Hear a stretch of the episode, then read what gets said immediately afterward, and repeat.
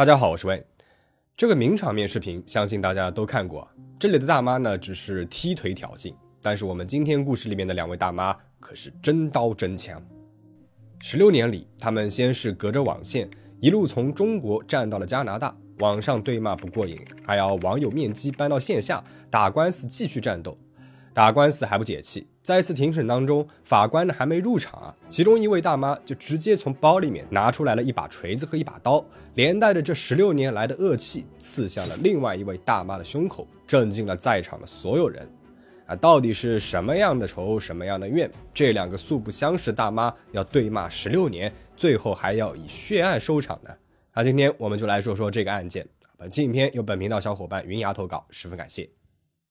对了，我们最新的会员影片《二十四个比例多重人格分裂》发布了，还没有看过的小伙伴记得收看哦。时间回到二零零五年，三十七岁的上海人沈晴晴正计划着移居加拿大。当时啊，有一个论坛叫“加拿大家园”，很多准备移民加拿大的人呢，都会在上面发帖讨论问题、分享经验。沈晴晴呢是这个网站的活跃用户，时不时的呢就会刷一下看看新帖。而论坛里面还有另外一个活跃用户，生活在深圳的卢静，也是三十七岁，也计划在零五年移居加拿大。啊，这位卢静，他非常喜欢分享生活。那个年代能够移民发达国家的人，家境基本上呢都是很不错的。卢静就比较喜欢在网上炫耀，顺便贬低一下家境不如自己的人。沈青青和卢静的第一次冲突，就是从卢静炫耀自己的奢侈品开始的。当时卢静在论坛里面晒出了自己的奢侈品包包，还配上了类似“只有有钱人移居海外才能过上好日子，没钱人只能过去刷盘子”之类的言论。而论坛里的其他人虽然看不惯卢静高调炫富的样子，但也只是评论反驳几句，没有什么过激的举动。但是耿直人沈晴晴啊，他忍不了，他把卢静发布的照片给下载了下来，一个个的放大仔细对比，认为卢静晒出来的名牌包包都是假货。于是他就毫不留情的在卢静炫富的帖子下面指责他背假货还吹牛，这一打假发言在一众平平无奇的评论当中显得是格外的刺眼。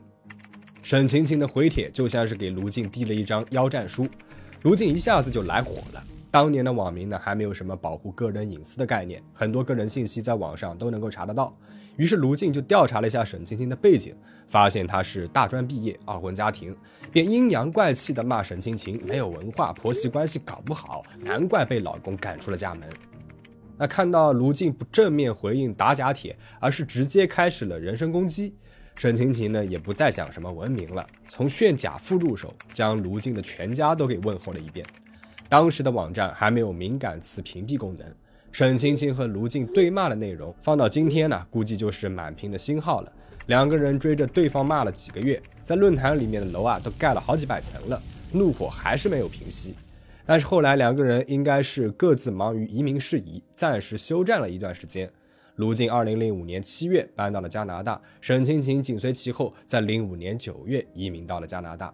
没有想到半年之后，这两个人转移了阵地，对战继续，而且。愈演愈烈。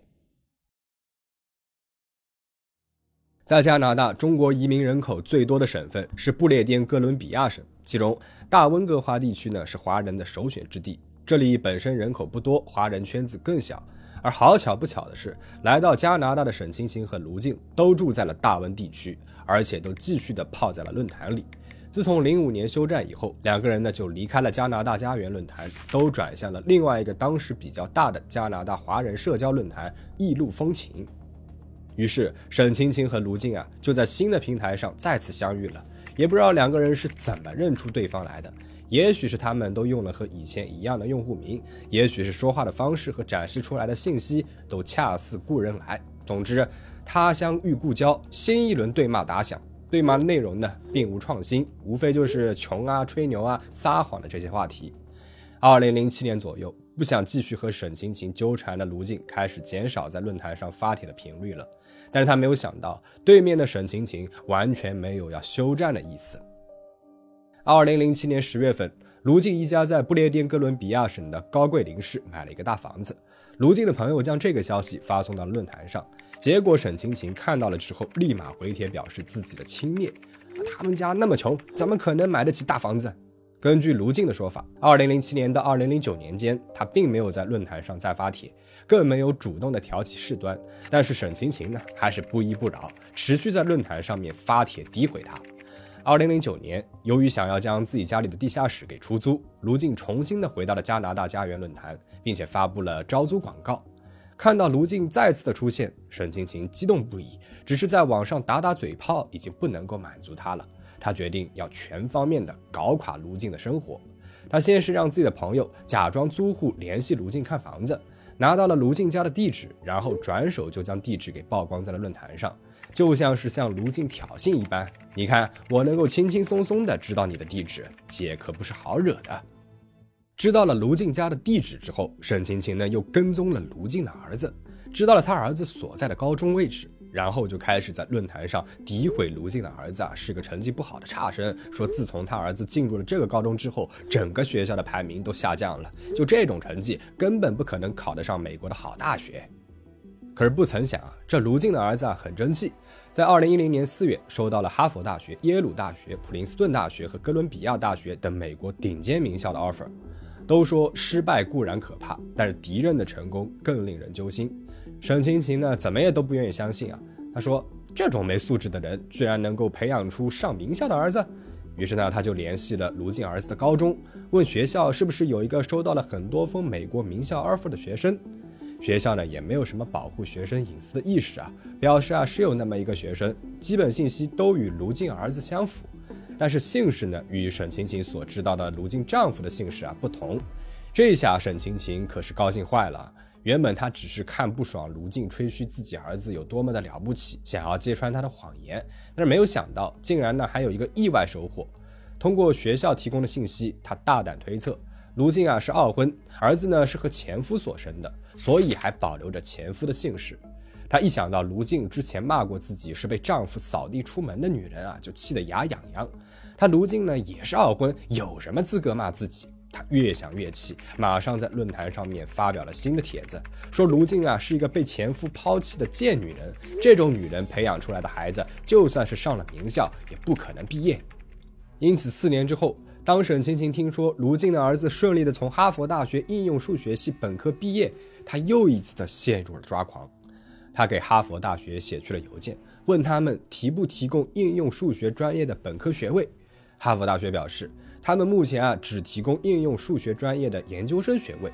沈青青很兴奋，只有研究生学位，那卢静的儿子是怎么能够从本科毕业的呢？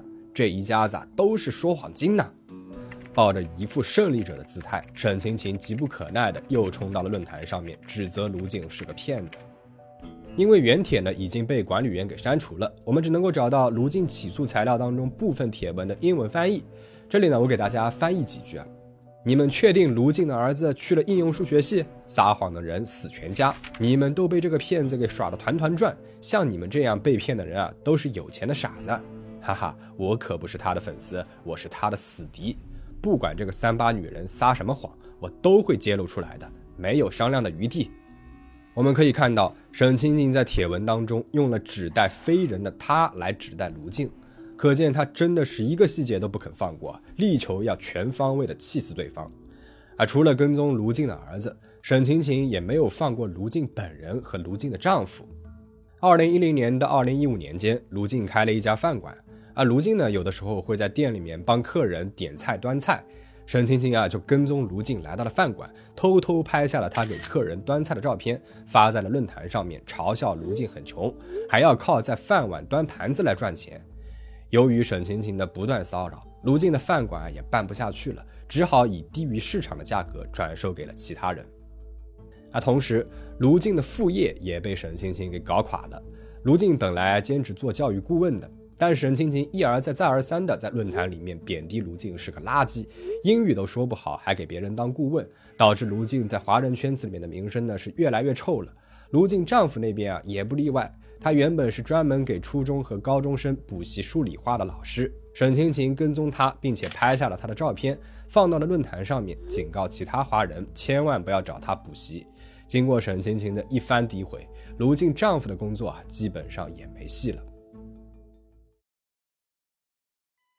再这样下去，生活都要被那个女人给毁了。如今他忍无可忍，决定要起诉沈青青。他以沈青青诽谤、骚扰自己为由，向不列颠哥伦比亚省最高法院提起了诉讼。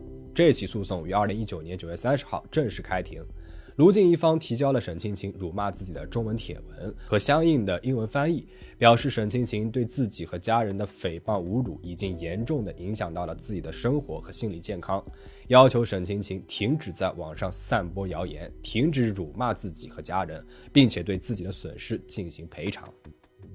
而沈晴晴呢，随即提出了反诉，并且在法庭上面讲述了自己版本的故事，一个巴掌拍不响。他表示，自己对卢静的所作所为不过是对卢静的反击，因为他之前对自己做过一模一样的事情。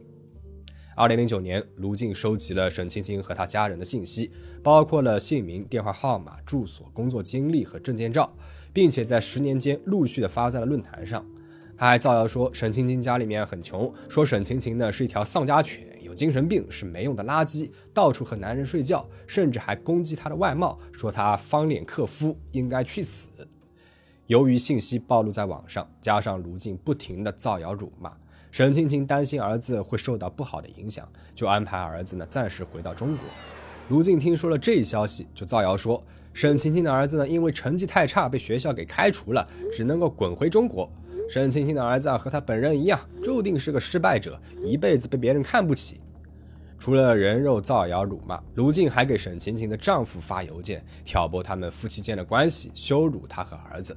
比如在二零一二年七月二十九号的邮件里，卢静说沈晴晴是一个没文化、没节操的女人。二零一三年一月二十七号的邮件里，卢静呢又骂沈晴晴全家的女人都是，他们的儿子连三流的中专都考不上。还有二零一三年五月二十六号的邮件里，卢静说：“你们家的 又在到处发情了，快五十岁的人了，还勾引三十岁的年轻男人，要不要脸呢？”沈青青表示，卢静的行为呢，也给他的生活和心灵带来了极大的伤害。明明是卢静先开始的行为，他反倒贼喊捉贼，起诉自己，天理难容呐！他要求卢静呢给自己赔偿。通过沈青青这一方的说法，我们可以看到。沈晴晴和卢静两个人确实是打的有来有回，谁也不无辜。虽然呈上法庭的中文文书证据啊都是经过翻译的，但是英文版的对骂内容应该都足以给法官带来不小的震撼了。虽然俩人的状书都请了律师来起草，但是在正式法庭上，两位大妈铁骨铮铮，单刀赴会，没有律师代理。卢静呢只请了一个英文翻译，而沈晴晴呢则是亲自用英文答辩。本身这场诉讼的起因就是两个人没有依据的互相诽谤，而这会儿呢，到了法庭上，没有律师作为代理人发表专业的法律意见，这庭审啊就跟闹剧似的。两个人的辩论内容逻辑不清，很多指控没有法律依据，提供的证据呢也是杂乱不充分。法官尤其指出，卢静提到的很多内容都是沈清琴如何诽谤辱骂她的丈夫和儿子。但是卢静是本案的唯一原告，不能够在自己的诉讼案当中为丈夫和已经成年的儿子主张权利。庭审进行了五天，法官非常头疼。二零一九年十月四号，庭审的最后一天，法官表示自己暂时保留对这个案件的决定，过一段时间呢再宣判。但是他要求这两个人停止在任何社交平台上发布诋毁内容。沈青青和卢静啊都同意了。但是几天之后，卢静发现沈清晴还是继续在论坛上骂自己，法官的指令成了耳边风。卢静向法院提交申请，要求法院惩罚沈清晴这种藐视法庭的行为。但是法院这一边考虑到英文不是沈清晴的母语，他出庭的时候呢也没有请翻译，可能没有充分的理解法官的指令，所以没有对沈清晴罚款或者是拘留，只是要求他负担卢静这一次法庭申请的两千加币费用。在六个月内支付完毕，并且要求他立刻停止对卢静的辱骂，并且删除发布的内容。终于，二零二零年四月一号，经过半年的思量，法院终于宣判了：沈清清和卢静停止在社交平台上辱骂对方，删除之前的相关言论。沈清清向卢静赔偿九千加币，而卢静向沈清清赔偿八千五百加币。沈晴晴呢赔的更多，是因为法院让他们不要再发了，以后他还是在继续发，对卢静造成的精神损失时间更长。而因为双方的证据不充分，法院无法抉择出胜诉方，双方的诉讼费都由各自承担。啊，等了这么久，居然没有分出个胜负。沈清清和卢静啊都很不甘心，他俩分别在结果出来的两个月后向法院申请，要对方来承担诉讼费，但是法官维持原判，要求他们各自承担。没能够在诉讼费上赢对方一头，两人都咽不下这口气。二零二零年七月二十四号，卢静首先提起了上诉。八月六号，沈晴晴也提起了上诉，称不想给卢静多付那五百加币。而卢静呢，当然是坚决反对的。就算是五百加币，他也要拿到手，为自己争一口气。法院是驳回了沈晴晴的申请，要求他如期支付赔偿金。尽管法院一再要求，但是沈晴晴只给了卢静二百五十加币，剩下的二百五十加币说什么也不愿意再付了。啊，为什么是二百五十加币呢？相信大家心里都明白。那些辱骂卢静的帖子呢，也是一条都没有删。啊，卢静没有办法，只能够再次以藐视法庭为由，向法院申请了惩罚沈晴晴。但这一次的沈晴晴大概是觉得这拉锯战啊拉得太磨叽了，并不想再与卢静对簿公堂了。他要以最血腥的方式，彻底的结束和卢静的这一段孽缘。二零二一年五月二十五号，沈晴晴和卢静的诉讼再次开庭。早上九点钟，卢静身穿黑色的衣服，沈晴晴身穿红色的衣服，两个人都拉着行李箱，先后进入到了法院大门。这个法院的安检呢，不是强制性的。从监控视频当中呢，我们可以看到，安保人员没有检查沈晴晴的随身行李，就让她进入到了法院的内部。卢静先进入到了三楼的三零二号法庭等待，沈晴晴随后进入到了法庭，放下了行李箱。此时，法庭内除了卢静和沈晴晴，还有一名书记员在场。沈晴晴走到房间门口，左右张望，似乎在观察两旁有没有人。确保走廊无人经过后，他回到法庭，从挎包里拿出了一把锤子，对着卢静的后脑砸了过去。等到卢静倒下后，又拿出了一把尖刀，对着卢静猛刺了几下。估计也是第一次见到这种阵仗，书记员赶紧按下了警报器。法警闻声赶到，只见现场是一片狼藉，卢静躺在了地上，身下一片血迹。沈晴晴很快就被法警给控制了。受了重伤的卢静被紧急送往了医院，经过检查，他的头部、主动脉、肺部和心脏受伤，身上总共有十处伤口，但是所幸抢救及时，保住了一条命。沈晴晴被捕之后，又一次的站上了法庭，但这一次他面对的是谋杀未遂的指控。他的辩护律师表示，沈晴晴啊没有犯罪前科，而且案发的时候他的精神状态非常的不好，导致他做出了错误的选择，应该从轻处罚。而检方认为，沈晴晴试图杀害卢静，并不是临时起意，是经过思考和策划的行为。从他作案前喝了一瓶红酒壮胆，以及专门穿了红色的衣服来掩饰飞溅的血迹等细节呢，就能够看出来。最终，二零二三年十月二十九号，加拿大不列颠哥伦比亚省最高法院宣判，沈晴晴犯包括谋杀未遂在内的四项罪行，被判十二年有期徒刑。而卢静呢，尽管幸存了下来，却很难从这个事件走出来了。他怎么也想不明白，他和沈晴晴之间的口角怎么就发展成了今天的这个地步呢？十六年前的他，大概怎么也不会想到，当年的一篇回帖。在十六年后，差点就要了自己的命。事件到这边呢，就讲完了。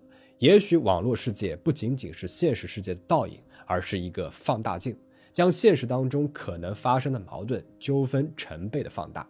然而，人们呢不会满足于隔着屏幕的争吵，由网络这个放大镜点燃的星星之火，最终还是烧到了现实中，发展成了一场谁都无法控制的大火。当然，沈晴晴和卢静啊，只是极端案例。